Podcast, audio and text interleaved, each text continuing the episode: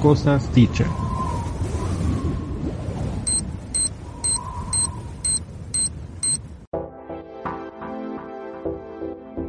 Cosas Dichas. Ya empieza Cosas Dichas, un lugar en el mundo digital para entrevistas y conversaciones, datos y temas de interés, música, libros, internet, radio y mucho más. Un espacio para las cosas dichas.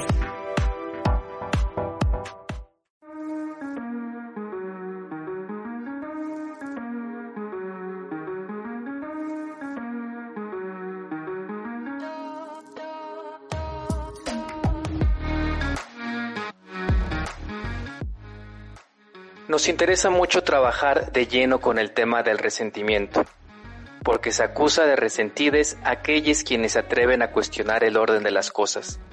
Queremos resignificar esa palabra, que deje de ser insulto y se reconozca en el resentimiento una fuente de energía, un motor para seguir cuestionando y señalando lo que no es justo y lo que creemos que puede cambiar.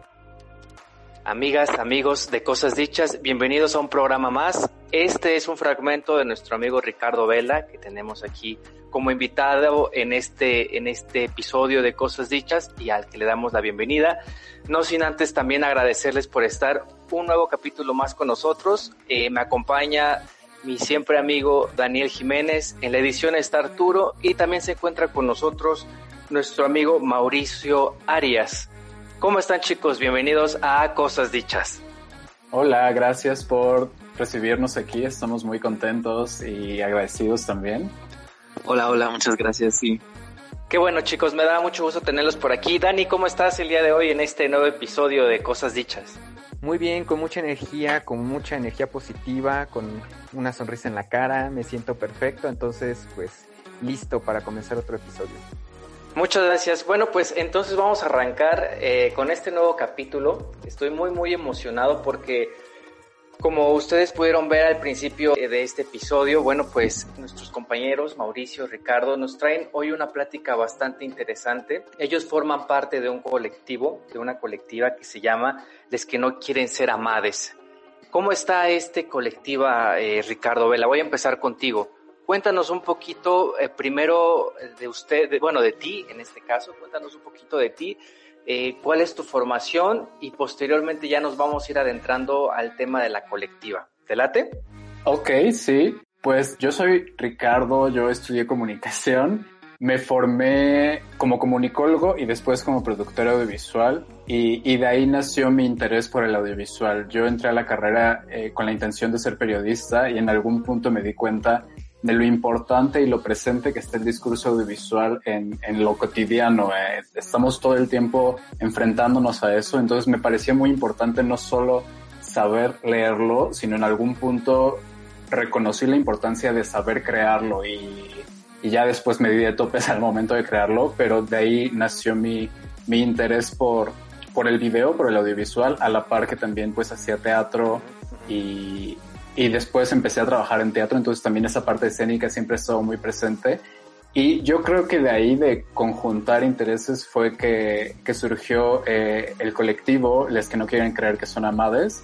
Eh, somos pues ya, tenemos tres años trabajando juntos, somos varias personas de, de multidisciplina, de comunicación también, productores, historiadores del arte, actrices, entonces eh, pues de ahí fue que surgió y, y eso fue lo que nos ha llevado desde el principio y hasta ahora.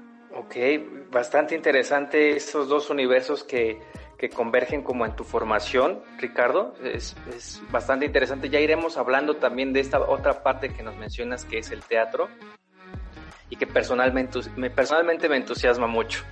Bueno, y también, bueno, eh, como parte de esta colectiva, les que no quieren creer que son amades, también está con nosotros Mauricio Arias. ¿Cómo estás, Mau? Bienvenido. Ah, bien, muchas, muchas gracias, chicos. Ah, yo soy Mauricio. Eh, al igual que Ricardo, yo tengo una formación en comunicación. Creo que no estamos muy alejados con relación a nuestras ramas de especialidad. Yo también me fui formando desde una rama del arte dentro de la comunicación. Yo entré bastante confundido a la carrera y yo tenía muchas ganas de ver algo relacionado a artes escénicas. Entonces yo estuve trabajando en una compañía de teatro desde la prepa y pues ya que llegué a la carrera me di cuenta que estaba eh, la especialidad de producción audiovisual.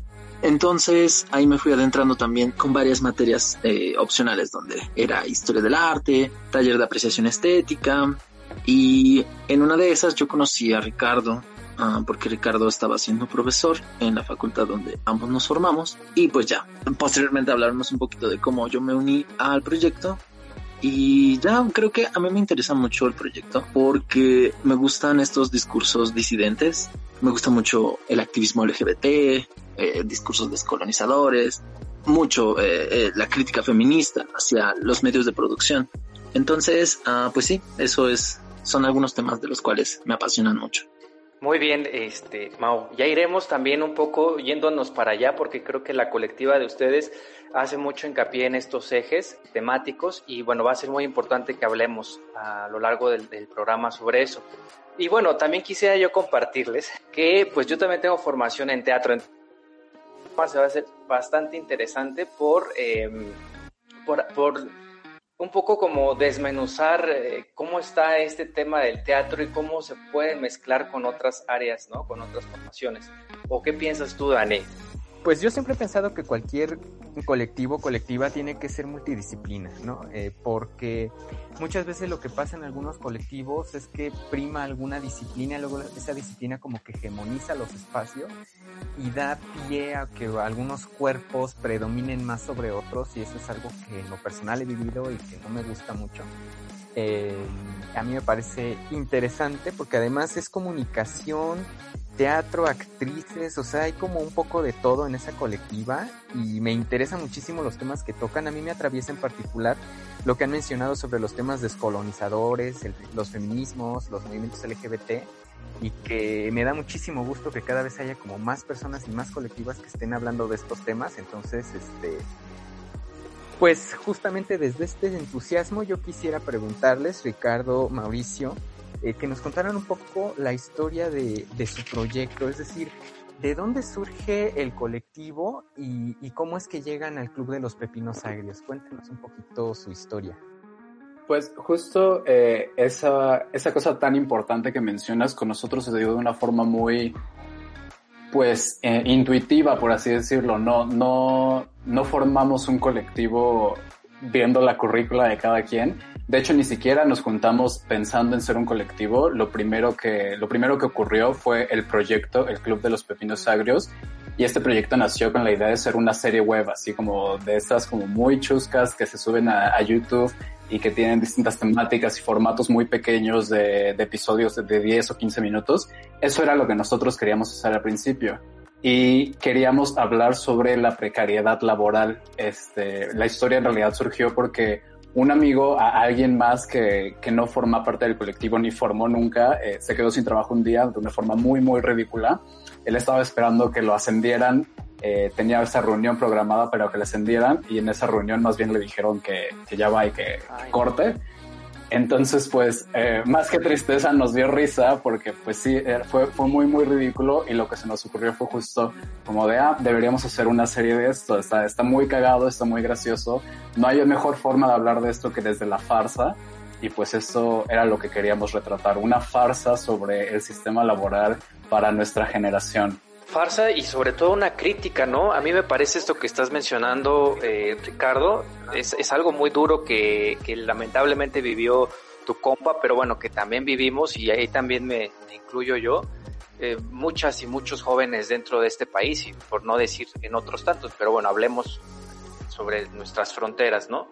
Creo que es algo tan común y, y creo que esa es una un ingrediente principal para hacer arte, ¿no? Hacer una crítica social, o sea, el arte para que, para que cale, digamos, siempre toma estos problemas sociales y los muestra en el escenario, ¿no? Diría un maestro, el teatro, la actuación es como una lupa que nos permite entender, comprender nuestra sociedad y atender los problemas que son urgentes. Entonces, parece que, que esta farsa, además de esto, también se vuelve una, una crítica hacia el sistema laboral, como bien mencionas, y hacia otras muchas otras cosas, porque eh, creo que tocan otros temas bastante, bastante fuertes, ¿no? De nuestro, de nuestra sociedad. Sí, claro, y que teníamos muy presente que justamente eh, era recurríamos a la farsa porque pues tenía que ser una crítica, teníamos que evidenciar de alguna forma lo ridículo pero real de, de, todo, ¿no? Entonces, sí, pues justo, justo por eso pensamos que tenía que ser farsa. Y bueno, entonces me voy contigo, Mau. En este proyecto del Club de los Pepinos Agrios surge a raíz de esta situación laboral o hubo algunos otros antecedentes que se sumaron pues a, a esta situación que vivió uno de sus compas? Bueno, cabe destacar que yo oficialmente me uní hasta ya el segundo capítulo. En el primer capítulo y toda la producción que tuvo que ver con el primer capítulo eh, fue más, este, a mí me llegaron más como relatos sobre cómo uh, fue Ricardo escribiendo varios guiones, esta posibilidad de que y reunieran equipo, que la verdad, un equipo muy precario, pero era el objetivo, mm, que con nuestra precariedad pudiésemos crear este, este trabajo. Y en varias escenas inclusive pues es pedir lugares prestados, que conocemos a una persona que trabaja en un café o lo que sea y empezar a pedir favores, ¿no? Entonces, me parece que un elemento bastante importante fue eh, eh, esta convocatoria que fue que el Injuve brindó un apoyo económico. No sé si Ricardo le gustaría desarrollar un poquito más al respecto. Ah, pues sí, en realidad eh, el Injuve de la Ciudad de México tenía una convocatoria abierta para estímulos a producciones con perspectiva de género. Nosotros aplicamos eh, con el primer capítulo porque está basado desde el punto de vista del personaje femenino, que es Fanía, eh, Estefanía, que también es miembro del colectivo. Y fue justo ahí donde, donde pudimos armarnos como de un pequeño presupuesto que nos ayudó mucho a comprar micrófonos, arreglar una tasca, una grabadora de audio que teníamos por ahí, a comprar un equipo de iluminación así muy, muy modesto de cazuelas para iluminar, de esas que venden en Walmart y cuestan 100 pesos. Con eso iluminamos. O sea, de eso nos armamos muy conscientes pues de que el, recurso económico era muy limitado y, y, que de hecho sin este estímulo pues igual y no hubiéramos podido hacerlo, hubiera sido otra cosa, pero pero pues fue así como nos armamos de estas pequeñas herramientas ya salimos a la calle de incógnito a, grabar.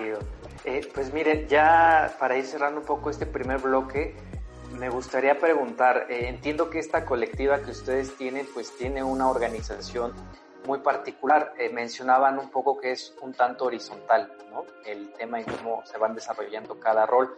Y mi pregunta sería, ¿ustedes tienen eh, roles establecidos? Es decir, por ejemplo, tú Ricardo diriges, haces guiones, o bueno, cualquiera lo puede hacer, o cómo se han ido acomodando, cómo se han ido organizando para desarrollar este proyecto del Club de los Pepinos Agrios y otros más que, conforman su colectivo.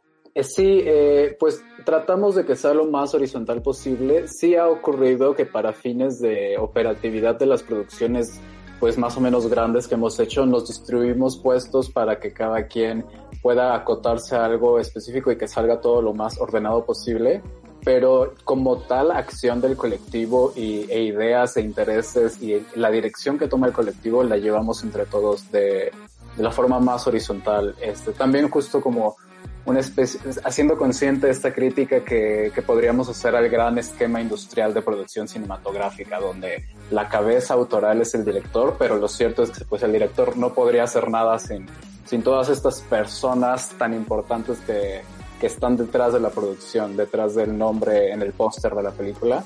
También, este, pues conscientemente decidimos movernos horizontalmente para acotar eso. Muy bien, entonces pareciera que la horizontalidad más que todos hagan lo que sea, más bien como que hay una democratización al interior del espacio, ¿no? Eh, no sé si, si he entendido bien. O sea, digamos que de entre todos deciden claro, quién es el más apto para hacer ciertas actividades, ¿no? Sí, sí, sí, todas las decisiones las tomamos entre todos eh, y pues así la hemos llevado durante tres años. Muy bien, pues... Eh, tenemos que ir a un corte musical, amigas y amigos. No se despeguen. Estamos hablando con el Club de los Pepinos Agrios, colectivo Les que no quieren creer que son amades. No se vayan, continuamos.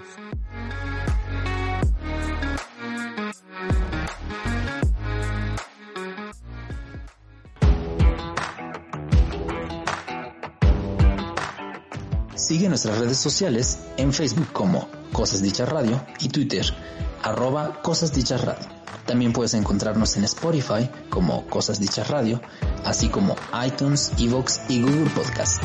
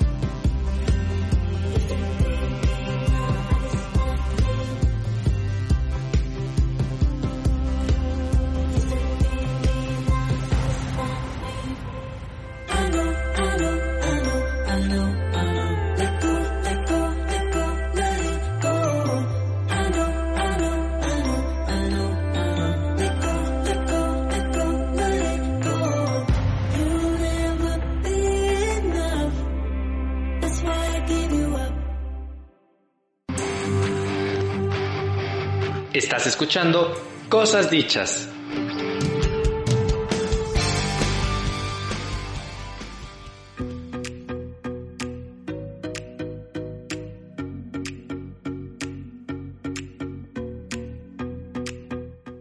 Ya estamos de regreso, amigas, amigos y amigues. Ah, estamos platicando con Mauricio Arias y con Ricardo Vela eh, quienes eh, trabajaron un pequeño proyecto que se llama El Club de los Pepinos Agrios, a partir del cual nació su colectiva.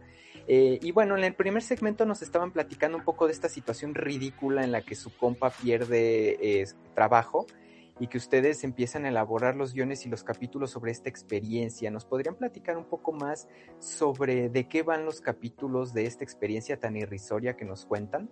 Sí, claro. Ah, el primer capítulo, justo como estaba diciendo Ricardo, es esta perspectiva de Fanía, que creo que también lo comparte, ahí se va compartiendo mucho con este Ricardo. Ricardo hace un personaje que también se llama Ricardo, donde están exponiendo los problemas que tienen y la precariedad en la cual están viviendo. Ambos se quedan sin trabajo, me parece que Ricardo no tiene trabajo, Fania se queda sin trabajo y entonces a Ricardo le parece una buena idea hacerlo un show y que a partir de eso lo puedan vender. Entonces creo que es muy metadiegético el asunto porque es algo que está sucediendo, pero lo están contando en una historia.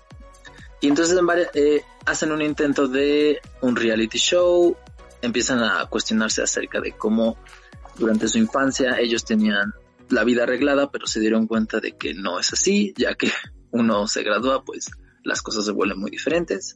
Y la verdad es muy chusco. Como dijo Ricardo, el caer en lo fársico es una manera muy padre de relatar todo lo que sufrimos las personas que apenas estamos egresando. Y a mí me gusta mucho esta perspectiva de eh, lo único que queda es reírse, porque literalmente lo único que queda es reírse en este tipo de situaciones. Eh, el segundo capítulo eh, también trata acerca de cómo pueden generar dinero para poder pagarle a la arrendataria y hacen una fiesta. Entonces, en esta fiesta empiezan a mostrar cómo hacen esta crítica de las élites artísticas, de cómo Ah, las fiestas se vuelven muy conceptuales y, varios elementos que también se vuelve muy irrisorio. Ah, toda esta perspectiva. Hay una línea que me gusta bastante donde dice este Ricardo que el capítulo trataba acerca de una crítica hacia la comunidad gay y otra sobre la comunidad artística y sobre la comunidad gay artística. Entonces, el capítulo versa mucho en eso creo que es muy divertido a partir de ver todas estas instancias en las cuales estamos muy adentrados y que a lo mejor no nos damos cuenta. ¿Cuándo se estrenó este como documental o se dijeron serie, verdad? Sí, pues, justo es parte como de esa transformación padre que ocurrió. O sea, ya no sabemos cómo llamarlo. Empezó pretendiendo ser una serie web y después, o sea, definitivamente el proyecto es seriado, pero el formato de salida es lo que siempre eh, pues hemos explorado desde distintos medios, ¿no? Justamente, ah, ya que preguntabas por el estreno, el, lunes 14 eh, se cumple un año de que, de que estrenamos eh, la serie oficialmente. Hicimos una pequeña proyección. Eh, sí, estuvo muy, muy bonito. Fue, fue una reunión muy íntima con miembros de la producción, con amigos muy cercanos, algunas personas ajenas que estuvieron invitadas y que se reunieron en la chocolatería La Rifa, que está ahí en la colonia Juárez y que es muy, muy buen chocolate, lo recomiendo para todos los que nos estén escuchando. Ellos nos prestaban una salita de proyección y ahí fue donde, donde sucedió este evento privado de, de estreno de, de nuestra serie rumbo a la exposición que montamos un mes después, en octubre, y que ya pues incluía la serie pero en formato de videoinstalación. Pero este, este estreno oficial era pues sui generis, no era un cine como tal, podíamos discutir sobre los capítulos, podíamos estar tomando, podíamos estar conviviendo, sobre todo eso, fue, fue un parto muy bonito, lleno de amor, entonces pues estamos muy contentos de conmemorar eso justo hoy hace un año y pues sí, ese fue nuestro estreno oficial. Pues vaya manera de festejar eh, ya un año de este, de este gran proyecto en Cosas Dichas. Nos sentimos, la verdad, muy halagados por formar parte de este festejo, de este aniversario. Y bueno, hago un paréntesis rapidísimo para invitar a todas nuestras amigas y amigos que nos están escuchando a que vean este primer capítulo, bueno, estos dos capítulos que ya tienen, porque eh, la verdad es, son, es algo muy creativo. Creo que esa es la palabra que, que, que yo, la impresión que yo tuve al ver su trabajo, chicos, eh, se me hace algo muy autónomo, algo muy creativo. No te esperas lo que viene, es, son ideas grandiosas y brillantes, la verdad, lo, lo lo que busca su proyecto, por lo menos a mí me lo parece. Y bueno, la invitación está ahí. Vamos a dejarles también el link de estos capítulos para que ustedes puedan ingresar de manera más fácil a verlos y que también puedan ser testigos de este gran trabajo que está haciendo Mauricio, que está haciendo Ricardo y que está haciendo la colectiva de los que no quieren creer que son amades. Entonces, bueno, cerrando este paréntesis, yo entiendo que además de esta serie que ustedes, o bueno, serie documental, ustedes em, tomando esta bandera de, su proyecto como denuncia y resistencia ante estas cuestiones sociales que digamos que, nosotros vivimos el día a día en nuestra ciudad, ¿qué otras ¿qué otros proyectos han tenido además de esta serie como, como colectivo, como colectiva? Eh, supe por ahí que también andaban haciendo unas exposiciones, ya nos contaste un poquito esto del café, pero en sí, ¿qué otros proyectos, además de la serie, tienen ustedes como colectivos, eh, Ricardo? Pues la serie, conforme se fue transformando, eh, nos requirió otro formato de salida y lo que decidimos fue que ese formato de salida tenía que ser una videoinstalación. y esta videoinstalación junto con otro proyecto audiovisual que hicimos, que era nuestro manifiesto de conformación como colectivo, nuestro derecho a la excepción, así se llama. Lo, lo que hicimos fue montar todo eh, de manera que, que los tres videos dialogaran entre sí y dialogaran sobre un tema que nos unió finalmente eh, a nivel conceptual e ideológico ya para formarnos como un grupo y era el cuestionar quién tiene derecho a contar historias, ¿no? O sea, lo que vemos en audiovisual, lo que vemos en imágenes, en la tele, en el cine, eh, en la calle, ¿quién decide qué es eso y qué implica ese tipo de representación? Entonces, eh, esa fue una primera parte de nuestro trabajo. Montamos todo de manera que, que, se dialogara así, justamente porque sabíamos pues que los recursos que nosotros teníamos para hacer audiovisual eran limitados. Entonces, haciendo consciente esa limitación, la usábamos más bien como, como queja, como, como bandera de crítica.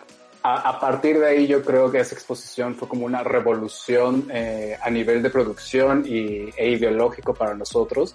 Y fue, es que ahora más bien es la línea conceptual que se traza entre ese primer momento y lo que queremos trabajar ahora, que es el resentimiento. Esta exposición tuvo lugar en la Galería Alice del Centro Cultural del Hormiguero eh, durante todo octubre del año pasado. Eh, saludos también al Hormiguero. Eh, fue un, una experiencia muy grata haber estado ahí porque le dimos salida finalmente a este trabajo que ya tenía pues un rato que estábamos ideando y nos dieron total libertad para, para hacer y deshacer con el espacio, eh, grafiteamos paredes, eh, montamos luces, reprodujimos como tal un set de filmación de, de los pepinos sagros, lo, metimos ahí en la salita. Entonces, pues era, de eso iba la idea y ese fue ese primer momento de, de la obra que podríamos decir es un poco más conceptual, por así decirlo. No me gusta del todo la palabra, creo que, creo que suena pretencioso, pero tratemos de verla con distancia, ¿no? Pues, pues, pero pues sí, es un concepto lo que estamos trabajando. Claro. Y, qué maravilla que, que, existan estos espacios que, que, les den la oportunidad de expresar tal cual como quieren sus ideas, ¿no? Y también por ahí quisiera yo llevar mi siguiente pregunta, eh, chicos. ¿Cómo ha sido este tema del financiamiento con sus proyectos? Porque entiendo, entiendo que es muy difícil con la crítica que ustedes tienen, con, con la resistencia que hacen con sus proyectos, ¿Cómo, ¿Cómo se han ido financiando para hacer esta exposición, para ir grabando los capítulos? Digo, nos comentaban un poco del apoyo que les dio el Incube de la Ciudad de México, pero ¿cómo ha sido después de ese, de ese financiamiento? ¿Cómo han ido ustedes ahora sí que eh, administrándose para, para gestionar los siguientes proyectos? En realidad ha sido bastante difícil. Creo que los apoyos gubernamentales en cuestión, en el caso del Incube, o de ciertos proyectos en los cuales nosotros intentamos adquirir, pues son difíciles de alcanzar. Y es bastante feo cuando te chocas contra la pared y te das cuenta de que no tienes este, no perteneces a estos grupos mecenas donde ya tienen bien establecido y ya sabes quién eres y te conoce el grupo de cine y de literatura si no eres de estas personas, pues es difícil que te den dinero o eh, que puedas buscar algún financiamiento. Uh, afortunadamente, pues nos hemos tenido suerte con relación a eso. Como te comentamos, tuvimos la posibilidad de que nos dieran eh, este premio del Injuve, um, este apoyo económico. Y, y, y pues sí, entonces uh, chocamos contra una pared donde nos dimos cuenta que eh, era, era, era bien frustrante no pertenecer a este círculo y por lo tanto es difícil acceder a estos financiamientos. Entonces, uh, creo que desde este resentimiento que nosotros sentimos a partir de varias convocatorias las cuales no nos dieron, se empezó a trabajar el manifiesto y ya posteriormente se logró hacer eh, la exposición, como ya decía Ricardo, en el hormiguero. Eh, esta exposición en el hormiguero, afortunadamente tuvimos la posibilidad de recaudar un poco de dinero y pues ahí estamos igual trabajando para ver dónde más podemos eh, montar. Y yo creo que estos esfuerzos donde estamos publicitándonos en diferentes espacios, como eh, tuvimos la posibilidad de que la Secretaría de, Cultura nos retuiteara, este tipo de espacios pues nos ayudan para que podamos hacernos un poco más conocidos y a lo mejor este respaldo mediático pueda permitirnos que haya pues más dineros. Claro, Mau, pues sí, es bastante duro y también es difícil encontrar esta misma situación dentro del medio eh, teatral, ¿no? Lo digo por propia experiencia, lo difícil que es estar buscando financiamientos, ¿no? Cuando recién estás empezando, pero aquí lo importante también es esta lucha que ustedes han tenido constantemente en buscar, ¿no? Diferentes maneras de obtener este financiamiento y no parar, porque e, es duro, la verdad es bastante duro ver cómo nuestra cultura eh, no, no tiene como prioridad el arte, ¿no? Y menos proyectos de denuncia y resistencia como el suyo. Pero eh, ni modo, nosotros, eh, nosotras también nos queda seguir, seguir luchando, seguir alzando la voz y seguir obteniendo los medios, quizá de una manera más difícil que otras, que otros, pero la verdad es que es posible. Entonces, bueno, eh, con esta reflexión, amigas, amigos, vámonos rapidísimamente a un corte musical. No se despeguen, viene un tercer bloque con cosas bastante interesantes con nuestros compañeros, amigos Ricardo y Mauricio. No se despeguen y ya volvemos.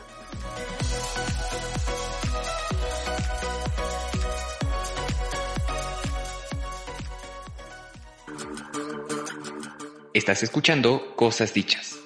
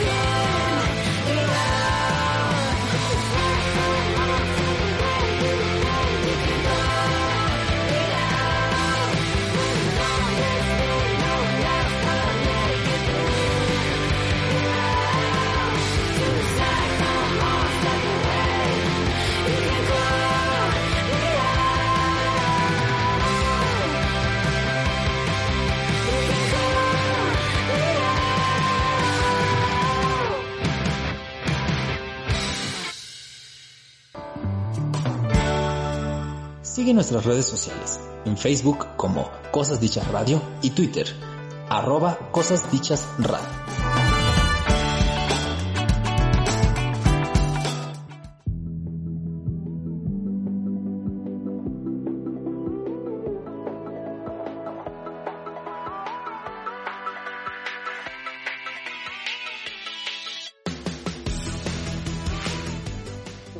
Amigos, muchas gracias por seguir con nosotros en este episodio de Cosas Dichas Radio. Seguimos platicando con Mauricio y con Ricardo y bueno, ya estamos tristemente cerrando con, con este capítulo, estamos en nuestro último bloque, pero, pero, pero, yo no me quería ir, despedir, de, despedir a nuestros invitados sin antes saber esto que personalmente a mí me llama mucho la atención, que es el tema del resentimiento. ¿No? Ya medio lo tocamos en el, en el bloque 1 y un poquito en el anterior cuando Mau nos compartía esto de los capítulos.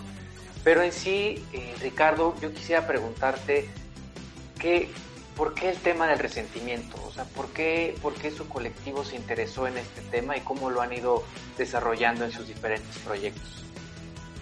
Pues eh, decidimos empezar a, a nombrarnos resentidos, eh, tratando de resignificar esta palabra, porque nos surgía encontrar una forma de enunciar esa, esa frustración, como decía Mauricio, cuando, cuando te avientas en la empresa a hacer una carrera artística y te topas con pared al momento de ver que, pues que no tienes tal vez el nombre, lo, el capital cultural, el capital social, eh, el capital económico para poder hacerlo con Mm, mediana comodidad. Entonces, eh, pues de ahí surgió ese resentimiento y ese resignificarlo, porque nos dimos cuenta que, que se acusa de resentidos a todas estas personas que estamos, digamos, eh, abajo, que, que estamos en una situación más precaria y, y, que levantamos la voz en contra de ese orden de las cosas, ¿no? Las personas LGBT, las mujeres en la lucha feminista, o sea, se, se llama resentidos de una forma despectiva, como descalificando de tajo cualquier emoción negativa que se pueda sentir eh, por el orden de las cosas y por cómo eso nos, nos tiene a nosotros eh, eh, de forma desigual, eh, es asimétrico, el cómo, cómo se ejerce la vida cotidiana para una persona, para un hombre blanco, clase media alta o clase alta, o que, ni nos imaginamos cómo viven, y nosotros que estamos como en esta lucha cotidiana del día a día. Y, que se acentuaba un poco justo en esa labor de hacer carrera artística. Entonces, la idea de trabajar el resentimiento es justo, pues sí, transformar ese resentimiento no en un insulto, sino en un en una fuente de energía para, para seguir levantando la voz, para seguir eh, señalando que, que, el orden como está, pues puede ser de otra forma. Eh, podemos imaginar otros órdenes, otros modos de estar, y creo que un primer paso para hacer factibles esos imaginarios, esas, esas ideas, es eh, aceptar, sí, que se vale estar resentido, que se vale estar enojado, que, que ese enojo que sienten eh, tal vez los demás, lo sentimos también nosotros, es un enojo compartido y entonces podemos eh, juntarnos y ejercer ese enojo juntos. De, de eso va justamente los proyectos que estamos pensando ahora. Nos faltará ya después darle forma, darle salida, pero el, detrás de, el detrás de eso que pase es esta, es esta labor de resignificación del resentimiento.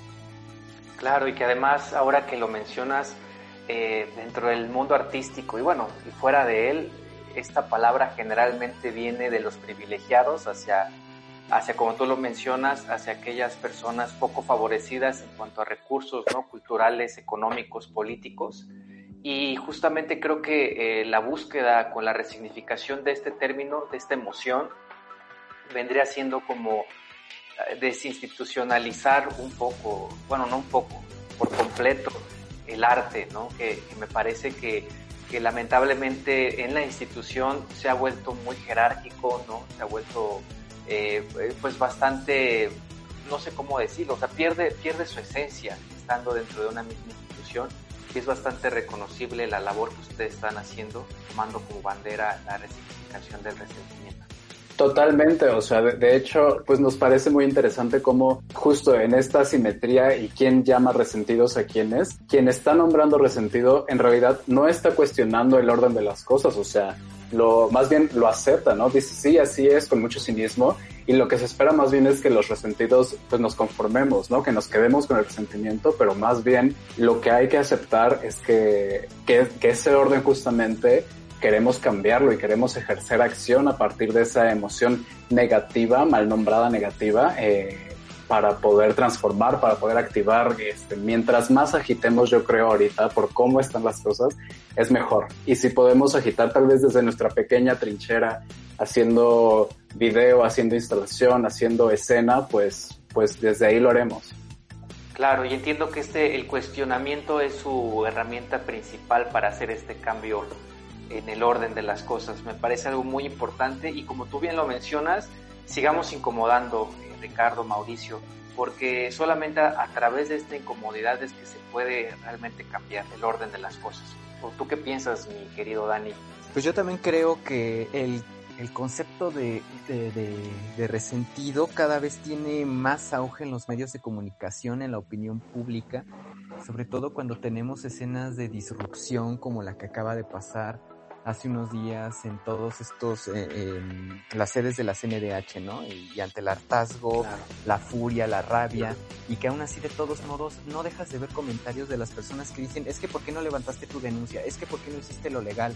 O sea, pareciera que también el discurso meritocrático está muy impregnado en esto, de que las mujeres podrían ser más felices si siguieran la línea institucional porque las leyes ya están ahí, ¿no? Como que ya todos somos iguales y ya no hay nada más que hacer. Pareciera que la democracia liberal o neoliberal que se nos está ofreciendo en nuestros días es pues ya como el culmen de todo progreso, y pues como comentaban hace rato, eh, quienes no nos ajustamos en ese sistema más bien somos como los resentidos que en vez de echarle ganas, en vez de echarle huevos, este, varios, lo que hacemos es más bien este, quejarnos todo el tiempo, ¿no? Y también es esta cosa de que ahí si ustedes son unos quejosos, ustedes se la pasan este eh, rompiendo, gritando, y lo que deberían de hacer es ponerse a trabajar, ¿no? Y aquí ya eh, nuestros compañeros Ricardo y Mauricio nos han demostrado que trabajando, aún así, de todos modos, hay lastres, hay filtros, hay problemas, hay dificultades, entonces yo creo que el resentimiento también ayuda a ver toda la podredumbre que existe en las instituciones y que es necesario ver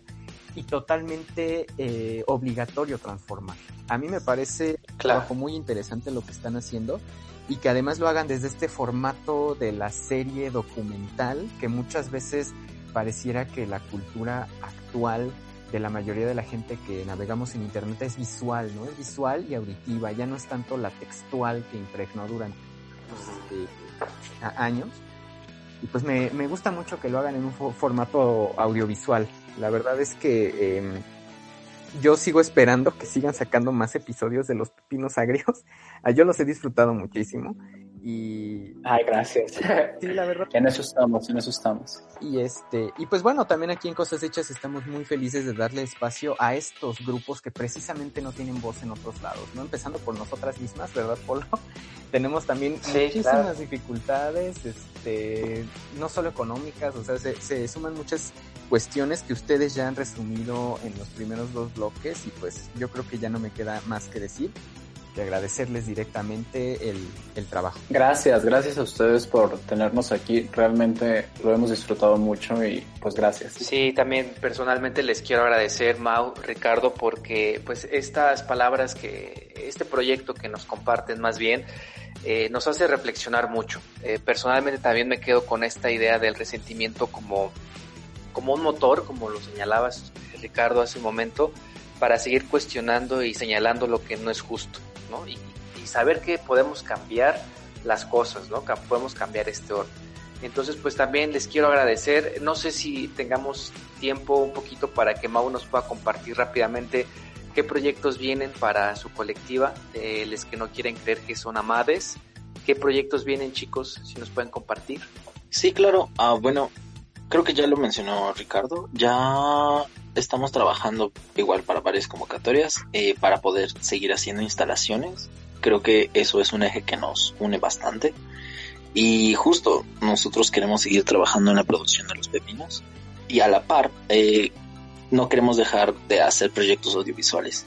Ah, tenemos pensado trabajar también otros proyectos independientes o ya sea en colectivo que nosotros queramos realizar. Por ejemplo, el caso del el manifiesto, eh, bueno, a pesar de que sí es parte del colectivo, el manifiesto no es en sí de los pepinos. O ah, Ricardo hizo un trabajo bastante bello eh, ahí si quieren unirse a nuestras redes sociales podrán ver qué es este su testamento. Eh, es una recopilación videográfica sobre imágenes y recuerdos que tiene, acompañados de su narración donde deja pues todas sus posesiones. Me parece muy interesante en este momento y bueno, uh, esencialmente a eso vamos a seguir dedicándonos y ya.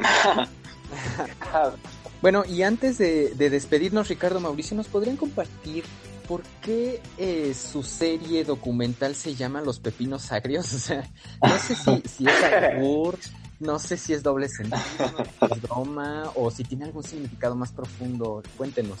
Pues creo que te vamos a decepcionar porque la verdad es que no significa nada. O sea, eh, la verdad yo no me acuerdo ni siquiera de dónde salió. O sea, estoy medio consciente de que lo hablé con algún amigo alguna vez, pero no me acuerdo ni en qué contexto ni de qué estábamos hablando.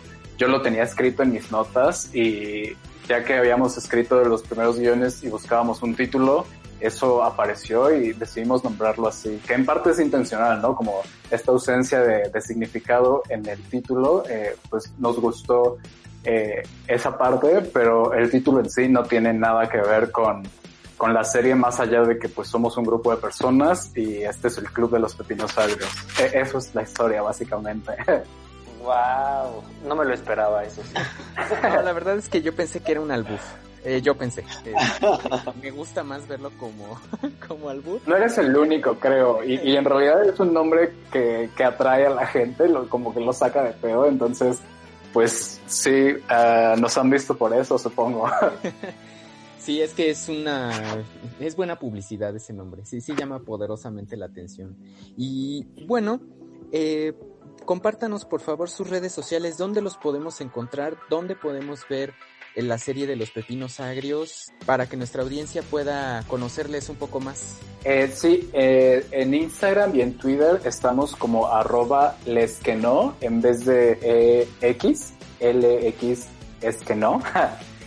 y, nuestra página web es www.losqueno con X en lo. Ahí están todos nuestros videos, toda nuestra obra seriada, que es Los Pepinos Aires, el manifiesto, el testamento que comentó Mauricio, todo está tanto en la página como en el Instagram, por lo menos los enlaces. Y sí, también tenemos una cuenta de Vimeo, porque es lo que hace la gente de video al parecer, entonces la abrimos, ¿por qué no? Y también ahí estamos ahí como les que no quieren creer que son amades. Pues ya saben, amigas y amigos, dónde encontrar a les que no quieren creer que son amades. También ya saben dónde encontrar la serie documental de los pepinos agrios, no es albur, no vayan a caer en el mismo error que yo.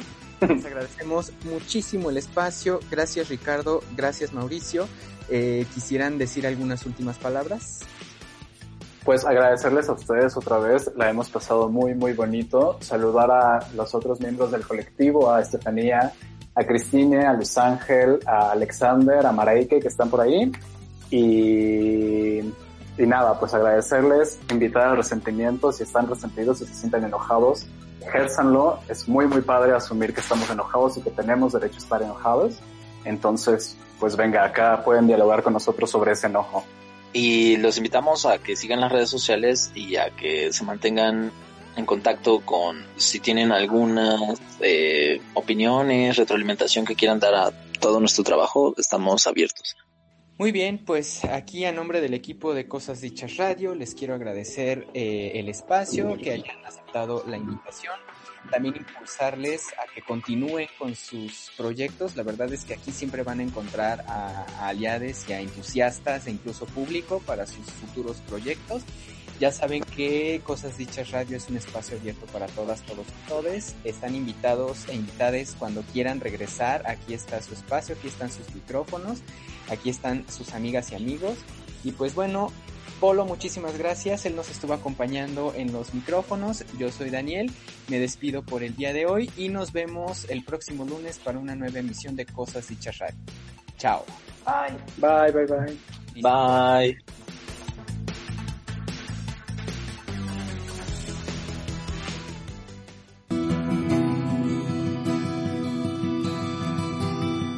Encuéntranos en Facebook como Cosas Dichas Radio.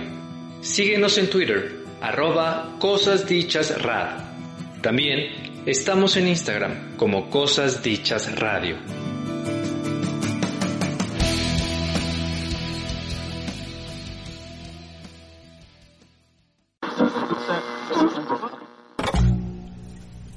Esto fue Cosas Dichas